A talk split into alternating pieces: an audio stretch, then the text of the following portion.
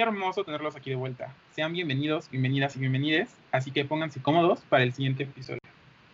Hoy también nos acompañan quienes formaron parte de nuestro panel de discusión en el episodio pasado, Melba y Lucía. Hola, mi nombre es Melba, ah, soy una mujer lesbiana y completé mis estudios en biología con un enfoque en biología celular, molecular y genética. Hola, yo soy Lucía, soy licenciada en Relaciones Internacionales y eh, me considero una ávida practicante del feminismo.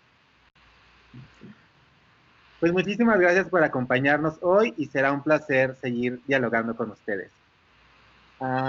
justo antes de, pasar a la sección de pie de página, eh, pensamos en, la frase de si conceptualizamos mal, politizamos mal. ¿Crees que nos podrías hablar un poco más de ello, Lucía?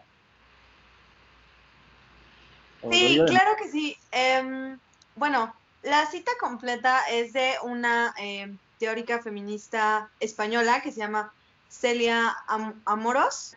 En tan pocas palabras, ella logra apuntar perfecto a cuáles son siempre las metas y las normas que debemos tener en mente para poder llegar a, pues si no a, cumplir como un feminismo, por así decirlo, perfecto, porque yo sé que no se puede llegar a una perfección en cualquier cosa, es una forma de siempre de estar como tratando de mantener en, en mente todos los retos que podrían llegar a tener ya sea las mujeres que están tratando de luchar por la legalización del aborto o las personas que están tratando de luchar por mm, que se termine la trata eh, de blancas y la explotación sexual, por las personas que están tratando de luchar porque se eh, erradique el casamiento de niñas menores de edad alrededor del mundo, todas estas cosas que apremian a la lucha feminista siempre tienen que tener en cuenta que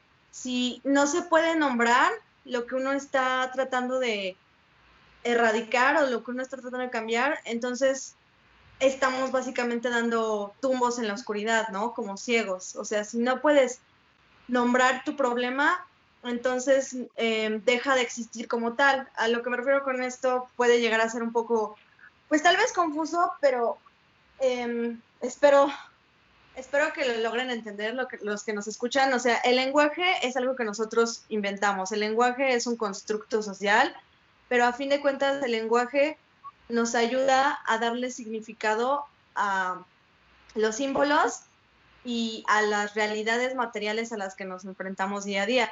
Sin el lenguaje, em, las personas no sabrían identificar ciertas cosas o no se darían cuenta de que lo que a ti te pasa le pasa a otra persona a lo que voy con esto es que si no podemos usar un lenguaje específico para nombrar nuestros problemas, nuestros miedos y nuestras luchas, entonces nunca vamos a podernos poner de acuerdo en qué significan para todas como una comunidad, no hablando desde un punto de vista individualista, sino al contrario, tomando en cuenta siempre un sentido comunitario, un sentido de solidarización de clase, casi, casi, sería entonces inútil porque no tenemos entonces el mismo, el mismo nombre para poder identificar nuestras luchas.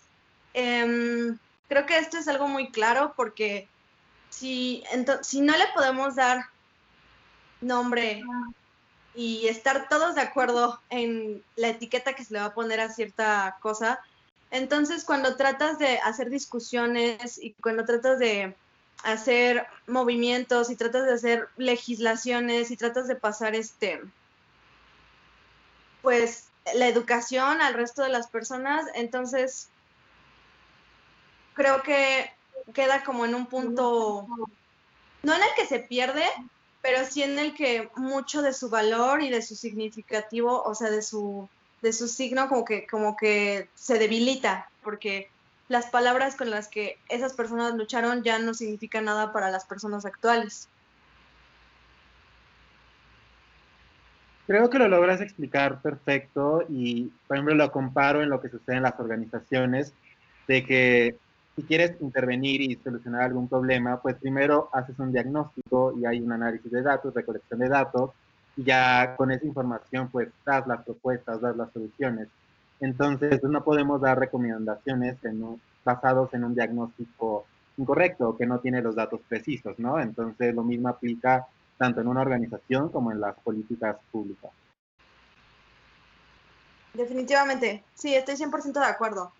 Em, hoy, hoy en día nuestra, nuestra generación y el movimiento actual eh, progresista, tanto LGBT como feminista, como antirracista, creo que estamos muy enfocados en siempre decir lo correcto, siempre tratamos de politizar el lenguaje o de controlar el lenguaje con el que nuestros opresores se expresan de nosotros.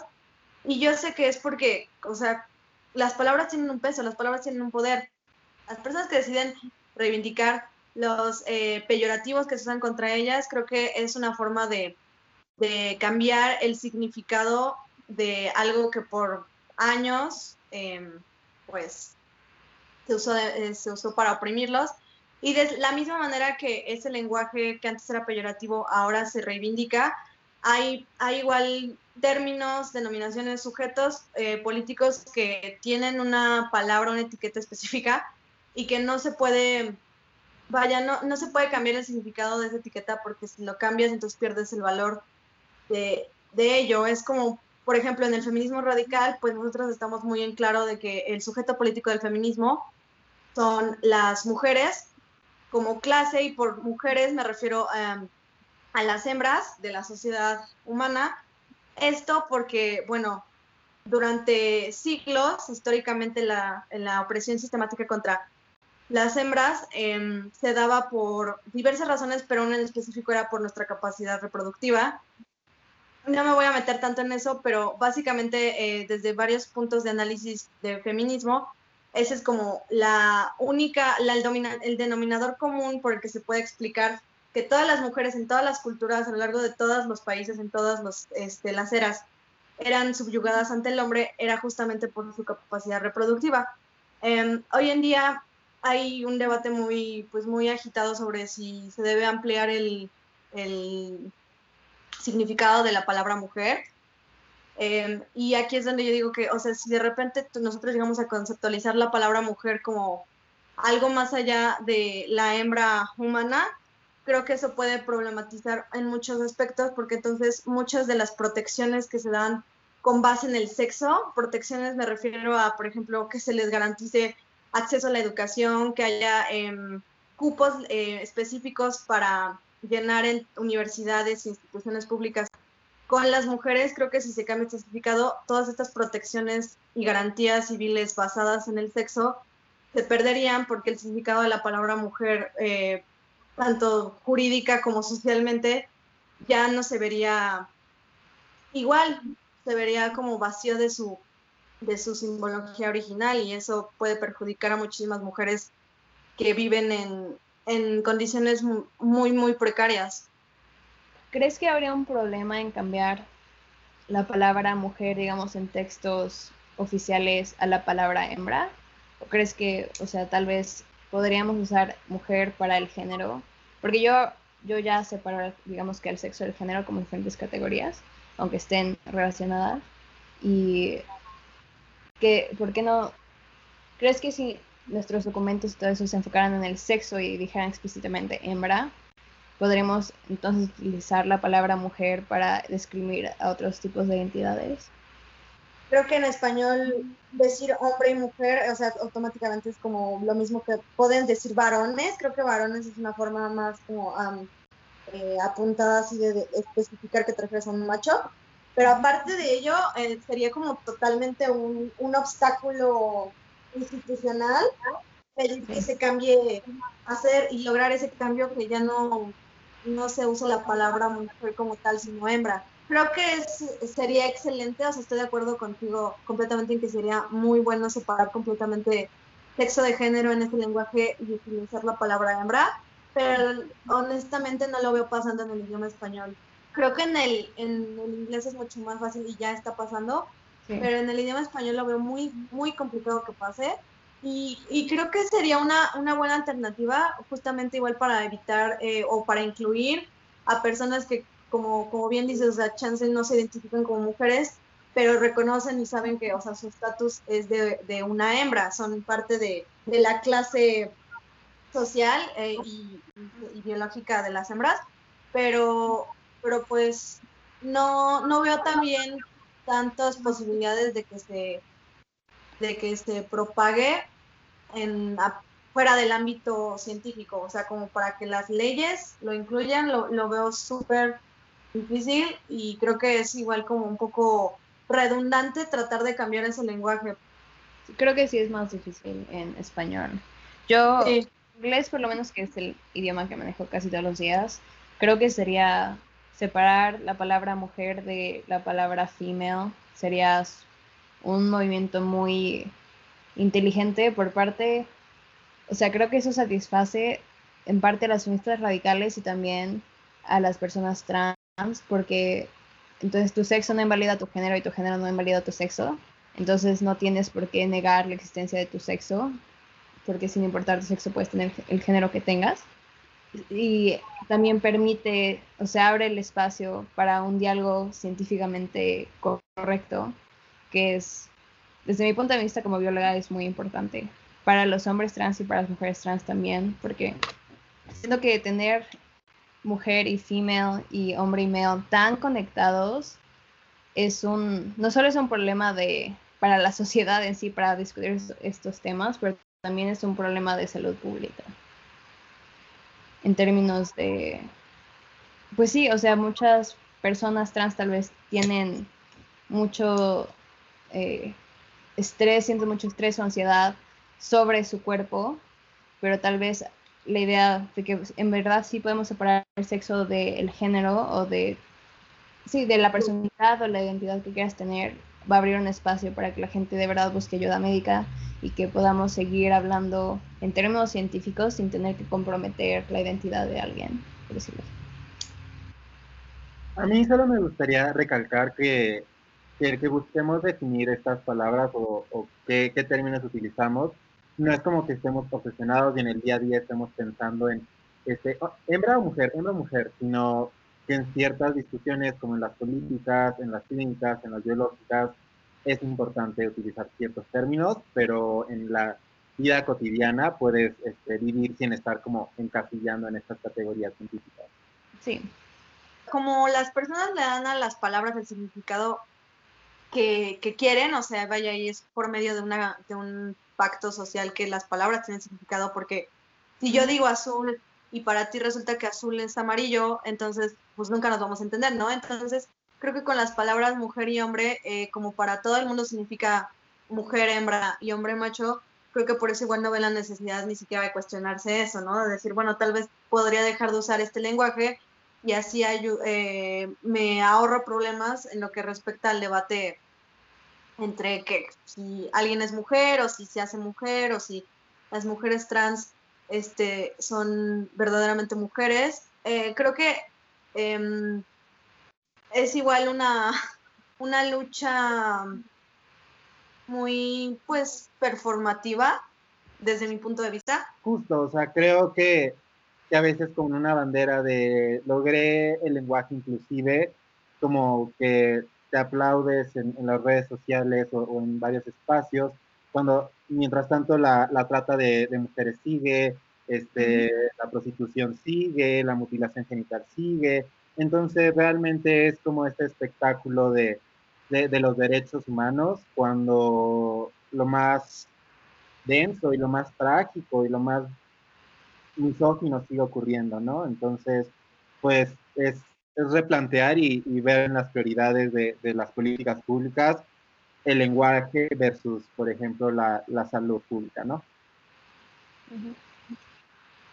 pero bueno, ahora para, continuar ahora sí con, pie de página, en esta sección nos enfocaremos en definir ciertos conceptos fundamentales para la creación de diálogos y propuestas en cuanto al sistema sexo-género.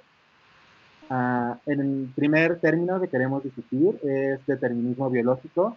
Entendemos que hay varias definiciones, pero nos gustaría oír la tuya, Naila. En biología normalmente nos, referimos a determinismo biológico como la idea de que tu personalidad o otros aspectos, digamos, mentales de, ti son guiados por genes. Creo que en el, en el tema del género normalmente se usa para decir que las personas son más que su cuerpo, por decirlo así. se me hace un punto interesante porque el determinismo biológico no, no es como científicamente correcto, pero es parte, o sea, parte de lo que eres es parte biología, parte medio ambiente, que es siempre el debate, ¿no?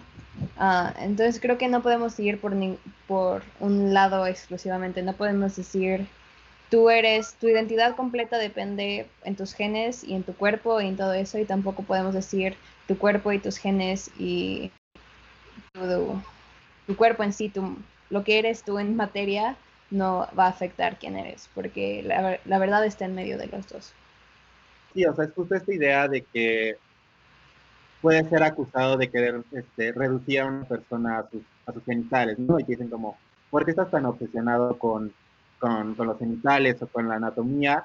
Pero recuerdo un tweet, me gustaría tenerlo en la mano, que decía que no es que sea lo único importante, pero simplemente es mencionar que las mayores diferencias a veces que tenemos entre hombres y mujeres o entre hembras machos es simplemente como la biología, o sea, que es lo, o sea, como es muy poco lo que nos separa realmente. Creo que sin hacer tu anatomía la parte más importante de tu personalidad, obviamente hay que tomar en cuenta el sistema que tienes, porque una persona que es del sexo femenino que menstrua en África va a tener, bueno, África es demasiado grande para hacer un ejemplo, pero una persona que menstrua normalmente va a tener una niñez diferente a una persona que no menstrua, considerando el, el, lugar en donde estén, ¿sabes? Hay muchas niñas que dejan de ir a la escuela por estar en su periodo y esas, esas experiencias que existen por tu biología también son importantes en moldear la persona que eres. Entonces no podemos ignorar la biología, pero tampoco necesariamente la tenemos que ser el centro de tu personalidad. Por ejemplo, yo amo la ciencia y amo los microbios y eso es fuera de porque soy hembra, ¿sabes? Pero el hecho de que los microbios que más me interesan son los del tracto reproductor en las mujeres o en las hembras, es porque yo soy hembra y mis experiencias con el área médica y porque yo sé que por ser hembra hay mucho hay menos opciones para mí porque hay mucho, mucho, mucho menos research en personas que son hembras que en personas que son machos. Y entonces esa parte de, mi experiencia, esa parte de mi carrera, esa parte de mí viene de ser parte de un sexo. Pero no significa que es todo lo que soy. Claro, justo como dices, ¿no? El ser hembra o ser macho no te define ni te confina, a las posibilidades de, desarrollo personal que puedes tener, ¿no? Y, o sea, es muy importante que mantengamos en cuenta que independientemente de, tu expresión de género o identidad de género, cualquier, eh, eh, cualquier label que te quieras poner o como te quieras identificar, o sea, es pertinente que siempre reconozcas si ya seas macho o hembra biológicamente, porque pues es en, el lado de salud, por ejemplo, ¿no? Lo mencionábamos anterioridad. Eh, alguien que es eh, hembra, pues va a necesitar ir con un ginecólogo, aunque pues no, no ve o no es lo mismo una vagina, por ejemplo, por ejemplo, de un hombre trans a lo de una mujer cis. Este, hay ciertas particularidades que han cambiado, pero aún así un urólogo no es el apropiado para que atiendan a, un hombre trans, ¿no? Porque Added Score sigue siendo eh, hembra, o sea, igual su ADN no miente, ¿no? O sea, su estructura fisiológica eh, sigue siendo ah, en su base hembra o macho, en el caso de las mujeres trans. A mí lo que, yo recuerdo una conversación que teníamos Outreach de, de nuestras experiencias de disforia y, de lo que ahorita comentaba Melba, de cómo pues nuestra biología sí define en parte y moldea en parte nuestra identidad y, y quiénes somos. Y, y cómo, pues, por ejemplo, del espectro este, masculino, este, pues el crecer y el tener este, una espalda ancha, el tener este vello corporal, el tener una estatura alta, el parecer un hombre, el tener pene, el tener un sistema reproductor masculino, todo ello, pues también era algo que, los dos mencionábamos que nos había ocasionado este, mucho malestar en ciertas ocasiones respecto a nuestro cuerpo, respecto a qué se esperaba de nosotros, respecto a, bueno, somos un, un, por, por, cuestión también de nuestra este, orientación sexual, de, bueno, soy realmente un hombre o debería ser mujer, o soy un hombre afeminado o soy una mujer trans masculina, entonces genera una confusión, pero muy, muy densa y muy problemática, pero pues es por, pues surge toda esta historia de, del sexo, ¿no? O sea, si, o sea, también se comenta, o sea, por ejemplo, una mujer trans no tendría la necesidad de transicionar y biológicamente hubiera nacido como una mujer. Tiene que haber esa discordancia, esa discrepancia para que pueda haber una transición y que tenga como sentido esa, ese, ese proceso.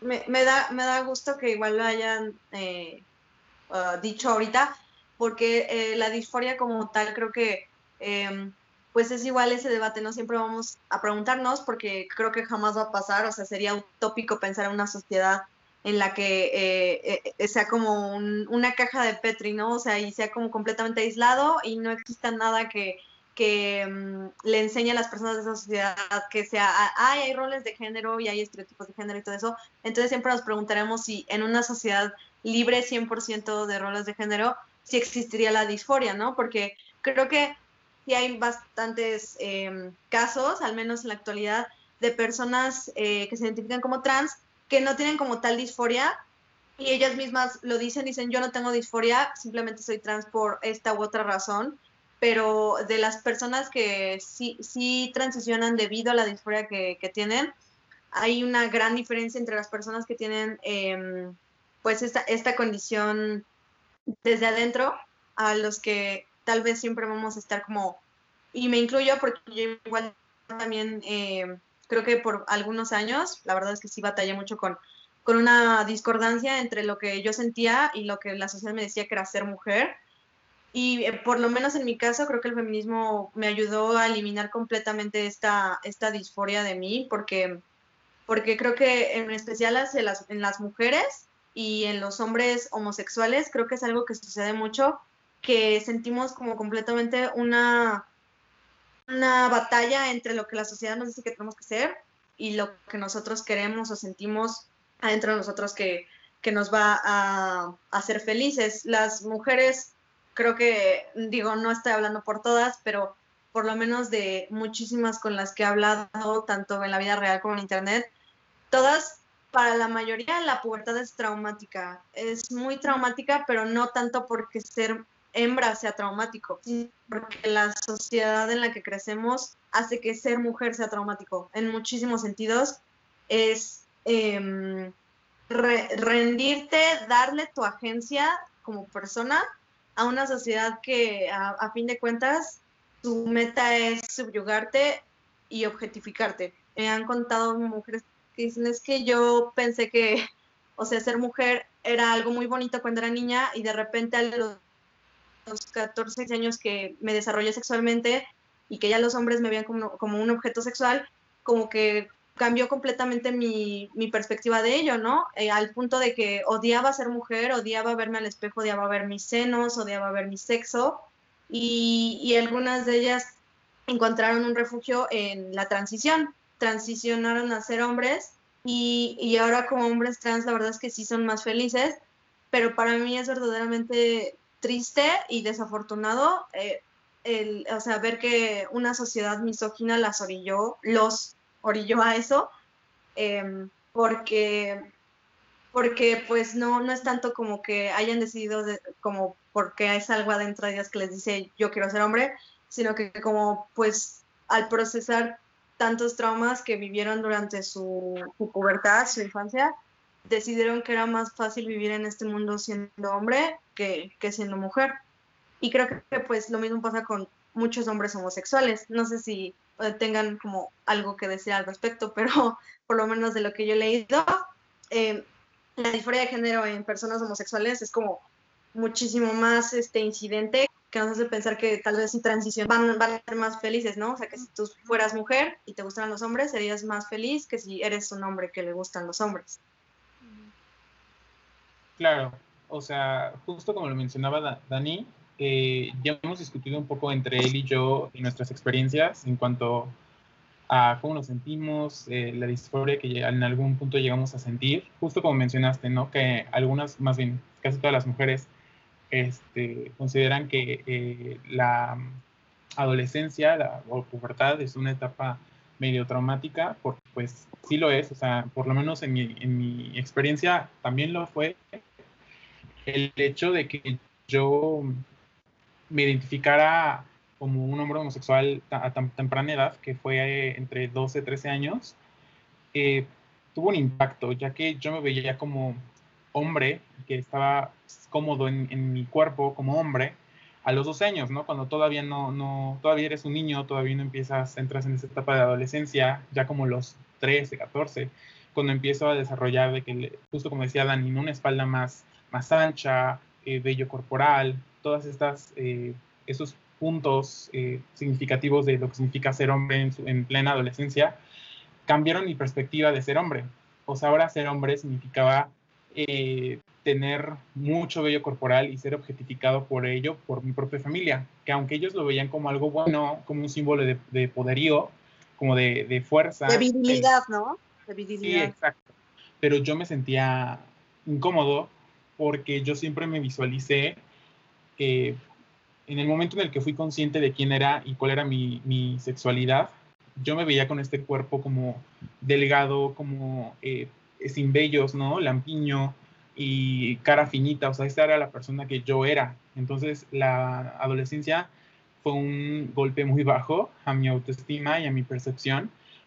Fue mucho estrés para mí cambiar, que cambiara mi percepción de ser la ser casi esta definición de twink, ¿no? Porque pues a esa edad, obvio, éramos todos lampiños.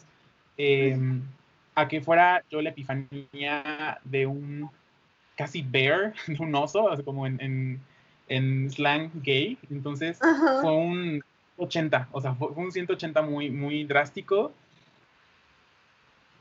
y que fue objetificado. Uso la palabra objetificar porque me veían casi como el penáculo de la familia. Es como, o sea, él DJ evolucionó a hacer lo que todos hombres en mi familia aspiran, ¿no? A hacer eh, visualmente la epifanía de un macho mexicano o macho latino en este caso.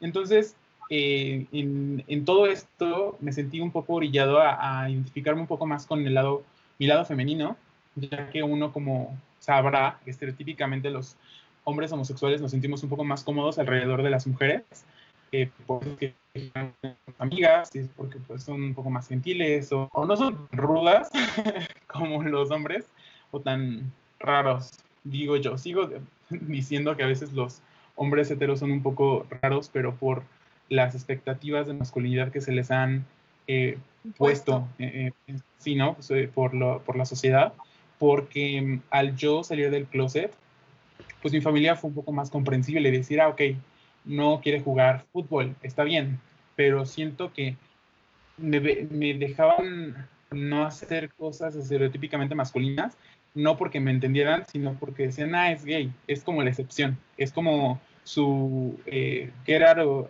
jail free card, ¿no? Es como, él puede decir que no porque es gay y es medio mujer. Entonces, en vez de verme solamente como un hombre al 100, porque pues me siento como hombre, aunque en su tiempo me, me sentí un poco raro en mi propio cuerpo y ahí entra un poco de la disforia, ya llegué a comprender que si soy hombre, estoy cómodo en mi cuerpo, pero ahora mi familia era la que me decía que tenía actitudes en cuanto a roles de género de femeninos, ¿no?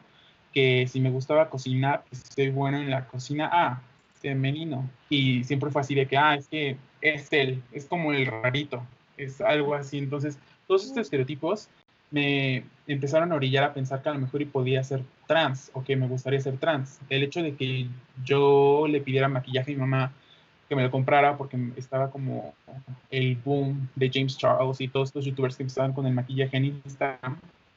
Yo quería probarlo por curiosidad. Y al momento de, de, que ya soy hombre homosexual, ¿no? Y le pido, le hago esta request a mi mamá de que me compre maquillaje, ella empieza a dudar y me empieza a preguntar si es que soy trans o si es que quiero ser mujer o si me gusta más cómo, cómo se desenvuelven las mujeres. Y pues hasta ese punto no lo había pensado muy bien porque no tenía ninguna presión de, de, de, transicionar, ¿no? O sea, creo que estaba un poco cómodo en el estereotipo de que los hombres gay son un tanto afeminados y tienen la voz aguda y tienen este, esto y esto y esto, ¿no? Pero ya cuando mi mamá dijo que ya el maquillaje era como un extremo, o sea, ya un gay eh, ya no hace eso, eso ya es de mujer. Pinta la raya y dices que tú quieres ser mujer, entonces me pongo a pensar como el resultado de que mi familia eh, llenar estos espacios en blanco que yo todavía no me cuestionaba. Un, un, paso fue descubrir mi sexualidad y otro paso fue saber si tenía identidad de género o no, o tan, siquiera qué era el género para mí. De estos pues espacios en blanco, creo que es algo que, que, se ha visto también que en las redes sociales, ¿no? O sea, en esta era de redes sociales y de, de tanta información, estos espacios en blanco de qué debería ser y de tal vez eres trans, ya no solo es de la familia, sino de tus amistades, de las redes sociales, de los programas de televisión, como que te meten esta idea de que pues tal vez lo seas, tal vez lo seas, y, con ciertas iniciativas en varios países, de que por ejemplo se empieza a hablar de, identidad de género, de, expresión de género desde niños, pues te va, va llenando esos como espacios y te da una, entre comillas, solución, pero solo es pues este conflicto que se genera en la, en la mente de muchos. Sí, Sí, estoy de acuerdo con.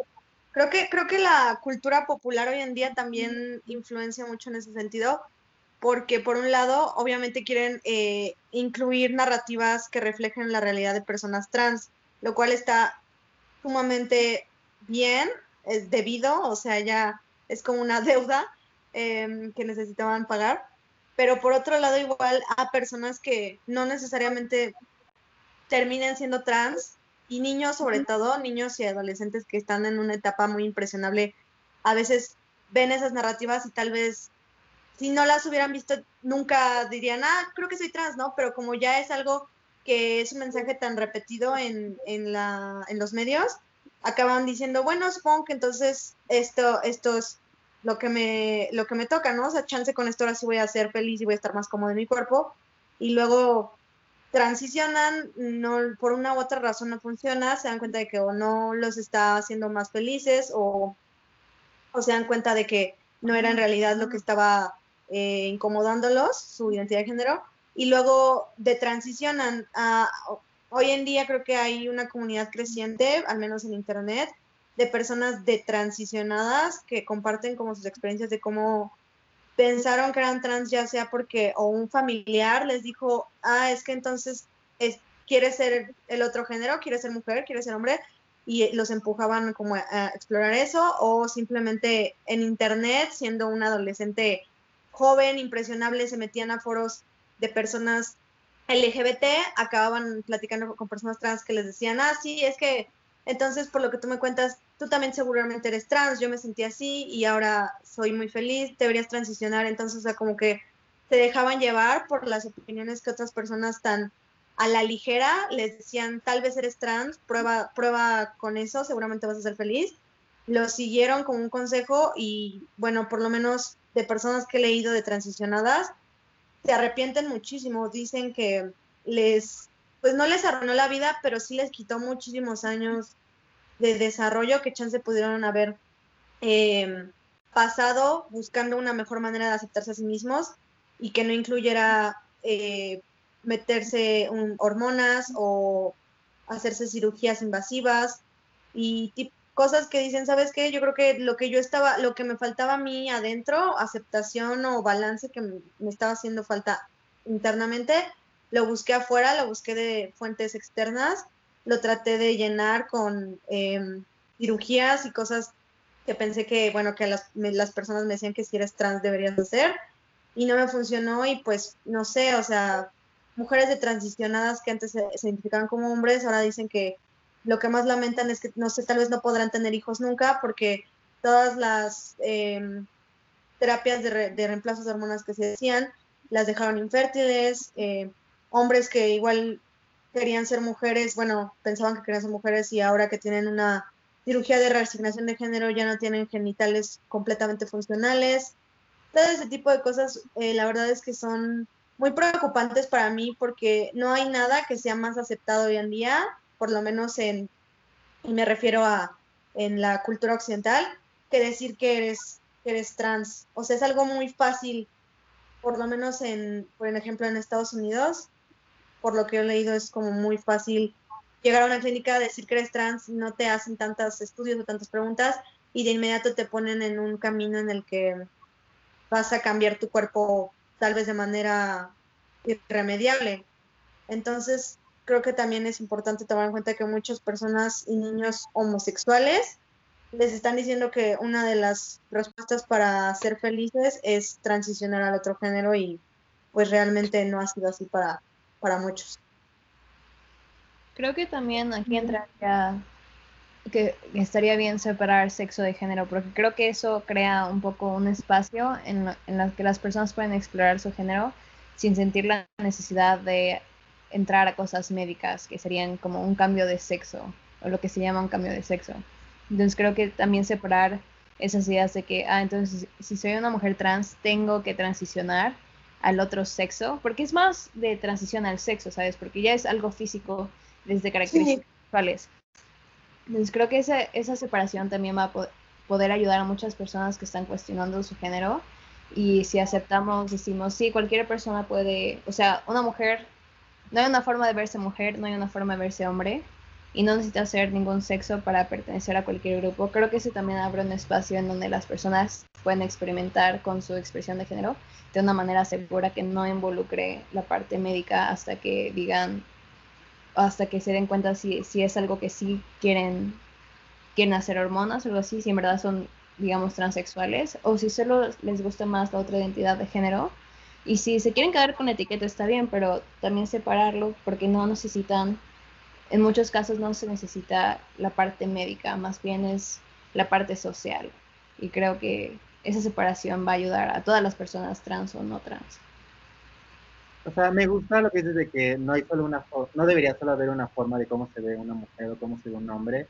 Y es, por ejemplo, también lo que platicaba con Auschwitz, de que, por ejemplo, esta versión de, del gay twink, ¿no? O sea, por ejemplo, por, por años la, la comunidad este, homosexual, la comunidad gay, este, creció con, con la representación de Kurt Hummel del programa Glee, y pues era este, este chico súper delgado, súper blanco, con ojos claros, nariz más respingada que nada. Era todo twink, era un twink. Eh, en conclusión. Y, y, y, eso era, y eso era todo. Y después, unos años después, fue Troy Sivan, que pues también es, es, lo mismo, pero rubio, ¿no? Y después es James Charles, que también menciona Aldrich, que también es igual. Entonces, como que todos los hombres este, homosexuales solo se pueden ver de cierta forma. Entonces, por ejemplo, si un hombre homosexual se ve como ellos, también es más fácil que a veces puedan, por ejemplo, transicionar y que hagan el que se llama passing, que es como que no se vea como esa transición. Entonces creo que es muy, muy importante darnos cuenta de, de las influencias eurocéntricas, de las influencias este, body shaming, de las influencias que, que te muestran cómo debe ser el cuerpo y que el cuerpo debe ser objetificable y sexualizado y blanco y de tal forma y eso pues genera como más confusión a, a estos espacios de sexo y género. Y pues nos gustaría seguir con la siguiente definición, que es eh, orientación sexual. No sé si te gustaría a ti, Melba, este, hablar primero de, de cuál es tu definición de orientación sexual. Pues el, ahorita orientación sexual es un tema súper heated. De que, quién entra a cuál grupo y qué no. Últimamente he visto mucho debates, no debates, pero discusiones sobre uh, non-binary lesbians, lesbianas no binarias. Se me hace algo interesante porque últimamente ya no me han importado tantas las etiquetas. Yo me considero lesbiana. Para mí, mi lesbiandad es ser homosexual. Así que solo me atraen sexualmente las personas que yo percibo son de mi propio sexo. Creo que una buena definición para, o sea, heterosexual y homosexual sería que te atraen las características sexuales primarias y secundarias de tu propio sexo o del sexo opuesto en cada caso. Y bisexual sería que te atraen las características sexuales de los dos sexos. Creo que eso ya abarca todo. Claro, tenemos definiciones como pansexual, omnisexual, plurisexual. Ah, creo que esas son más como microetiquetas con las que la gente se identifica más y cada quien, cada quien se entiende de forma diferente, creo. Ah, también, o sea, para mí, yo podría salir con una persona no binaria y seguir, creo, seguir eh, identificándome como lesbiana, pero creo que eso es porque mi atracción es homosexual. O sea, si la persona no binaria tiene las partes, digamos por así, que yo tengo, va a haber atracción sexual. Ahora, creo que es un tema complicado porque mucha gente habla del fetish, de fetishizing los genitales y si solo no te gusta una persona por los genitales o algo así. Creo que es algo importante para tu salud sexual que la persona con la que estés estés atraída. Yo soy lesbiana y yo he estado con hombres y te puedo decir que eso no es lo mío. Y creo que tenemos que hacer una distinción entre lo que te atrae sexualmente y lo que toleras sexualmente. Porque muchas lesbianas han estado con eh, hombres cis y la capacidad de hacerlo está ahí, ¿sabes? Y más si tienes un bond emocional con esa persona, puedes hacerlo para más para esa persona que para ti. Y también lo vemos, podemos ver en la pornografía. Muchas actrices pornográficas son heterosexuales, pero hacen escenas lésbicas por lo que tenemos que concluir que tus actos sexuales no definen tu orientación sexual necesariamente.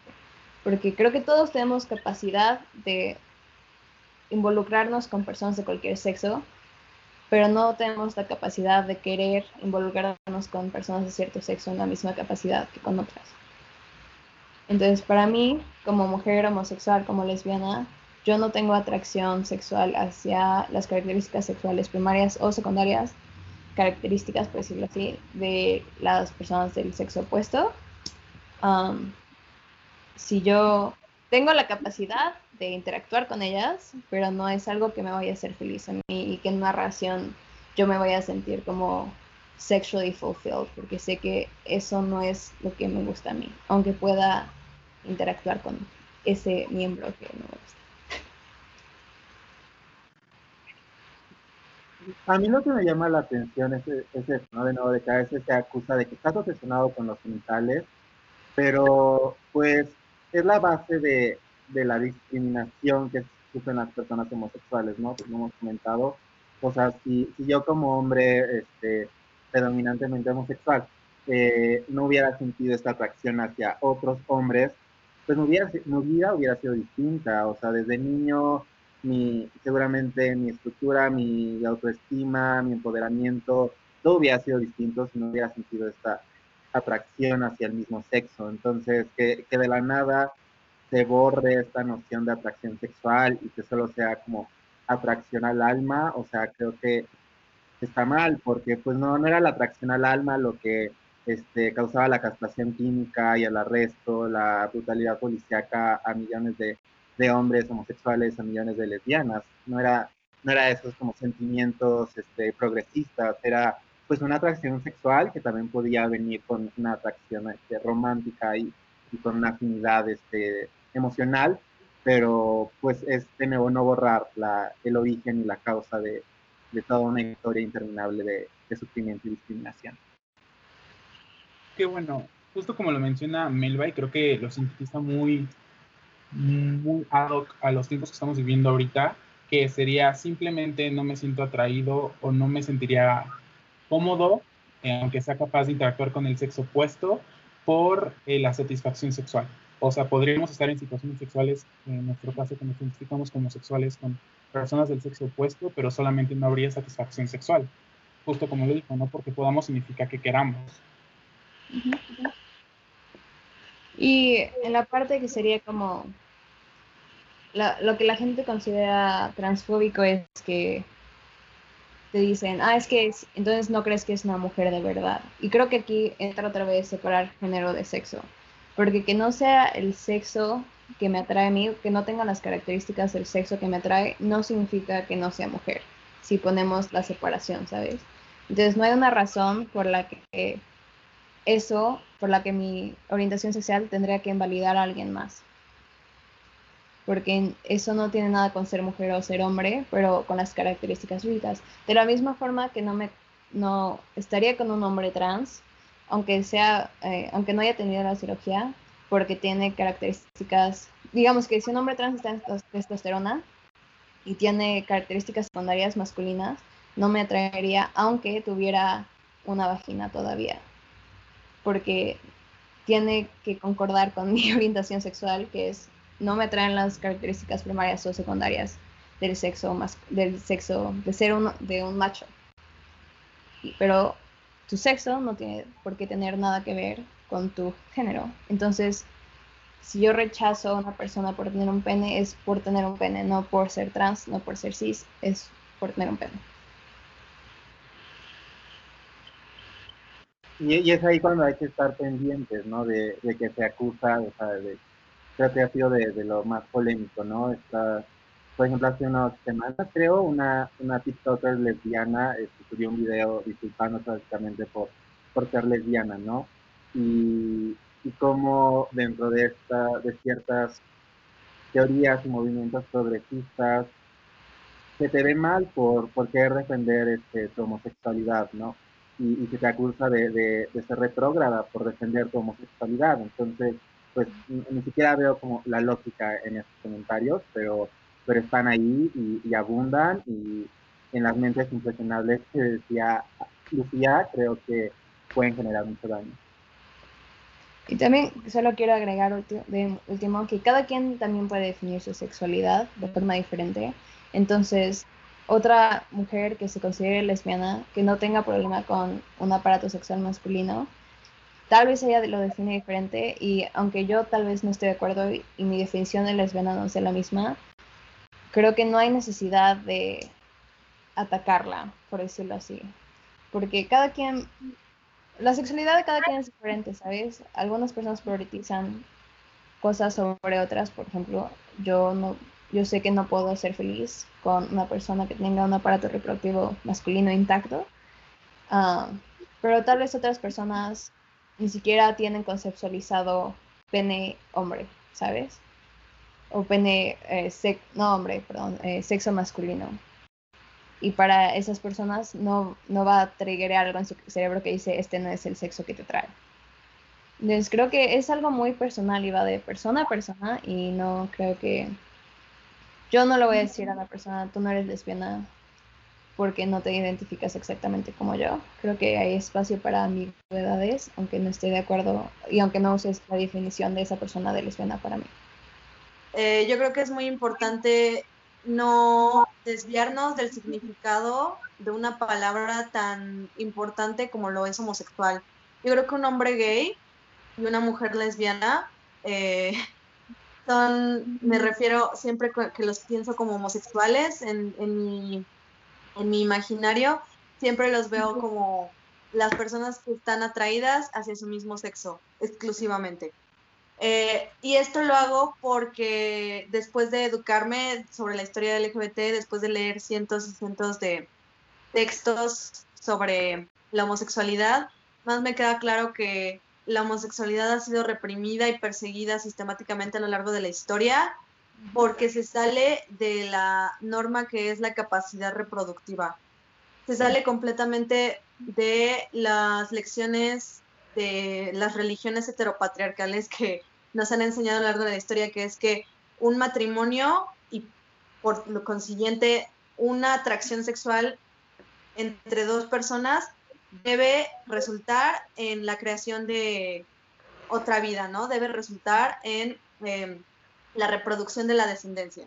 Como la homosexualidad, por definición, no puede dar em, un fruto de, reproducción de eh, una persona más, creo que por eso ha sido tan perseguida a lo largo de la historia, porque créeme que durante las grandes este, persecuciones y matanzas de homosexuales a lo largo de la historia, no iban, no iban tras los hombres que les atraían los hombres más femeninos y las mujeres que fueran más, así como masculinas, ¿no? O sea, iban tras de los hombres que siempre se sentían atraídos y se acostaban y tenían sus vidas románticas con otros hombres porque jamás iba a resultar en, en un embarazo esa relación.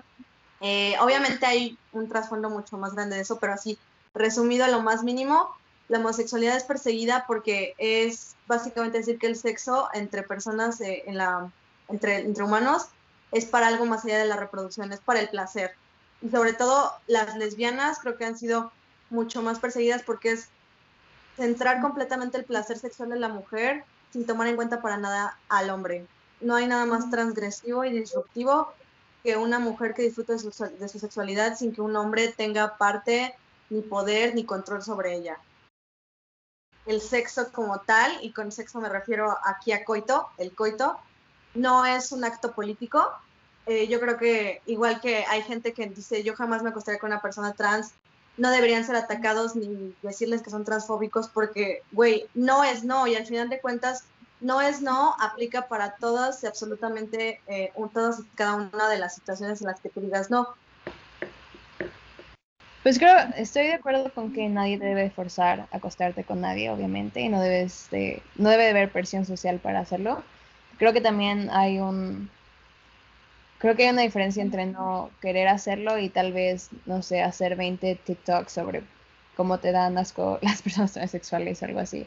Creo que ahí cabe la diferencia. Uno es en privado y puedes hacerlo con, ah, con respeto y, y ya, y el otro es hacer como un circo y patrocinar que con quién y con quién no te vas a acostar, que aparte siento que es algo extraño. Como conclusión, yo diría eh, que no hay que tomarnos tan personal, o bueno, no sé cómo decirlo. Creo que actualmente se le da una carga moral muy pesada a la exclusión. Me refiero a la exclusión en todos los sentidos, pero aquí a lo que conlleva la orientación sexual, el decir que no tienes a ciertos em, subset de la población en tu, en tu em, orientación sexual. hay personas que lo toman como una ofensa personal. Creo que la exclusión no es un dictamen moral. Y digo, de todas formas, pensándolo, yo como alguien que diría, bueno, o sea, si alguien a mí me dice, no quiero salir contigo, no me atraes para nada porque no me atrae tu género, yo diría, ok, está bien, digo, o sea, tal vez me gustó al principio esa persona y después de que me dice eso, pues voy a decir, güey, pues entonces, ¿qué? O sea, no hay, no hay nada que hacer y aparte no es como que yo quiera estar con alguien que no me considera atractivo, o sea, creo que la atracción siempre va, eh, pues, en los dos lados, entonces, ¿por qué me obsesionaría yo igual con tratar de convencer a alguien que no me, no me ve como atractiva en, que, en convencerle a que salga conmigo, ¿no? O sea, sería como hasta un poco uh, raro o humillante.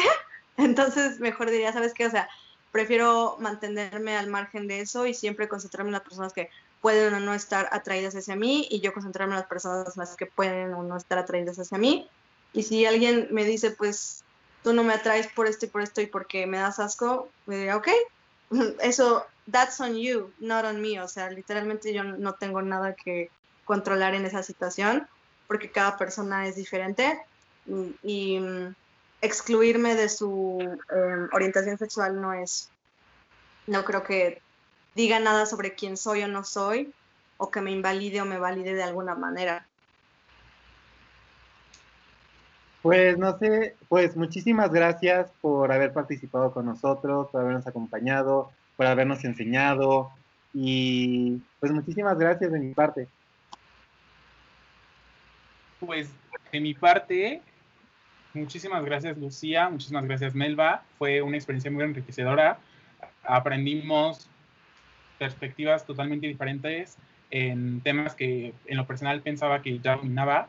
Así que pues no solamente ampliaron mi perspectiva en cuanto a las definiciones de las palabras que vimos hoy, sino en cuanto a las maneras en las que otras personas pueden llegar a pensar y su corriente de pensamiento, ¿no? Entonces fue algo muy enriquecedor que realmente aprecio. Gracias por tomarse su tiempo, por haber grabado esos nosotros. Se les agradece inmensamente, más en estos tiempos tan difíciles, el poder hacer esta conexión eh, por medio de una videollamada, pues realmente habla de, su disposición ¿no? a comunicar eh, lo que sienten y cómo, cómo se posicionan sobre los temas que hemos tocado aquí en este podcast. Muchas gracias por la invitación. Muchas gracias, Lilac Bloom, por, volvernos a tener. Eh, gracias a los hosts, Al, Alrich y Daniel, porque la verdad es que platicar con ustedes siempre es como algo muy, muy interesante. Es discusiones que siempre me dejan pensando mucho más. Entonces espero estar por aquí pronto de vuelta. Gracias también a ti, Melba. Qué bueno que pudimos platicar un rato, ya te extrañaba. Pues un gusto, cuídense mucho, que estén ustedes, sus familiares y seres queridos súper bien y usen cubrebocas, no salgan si no es necesario y, viva la resistencia.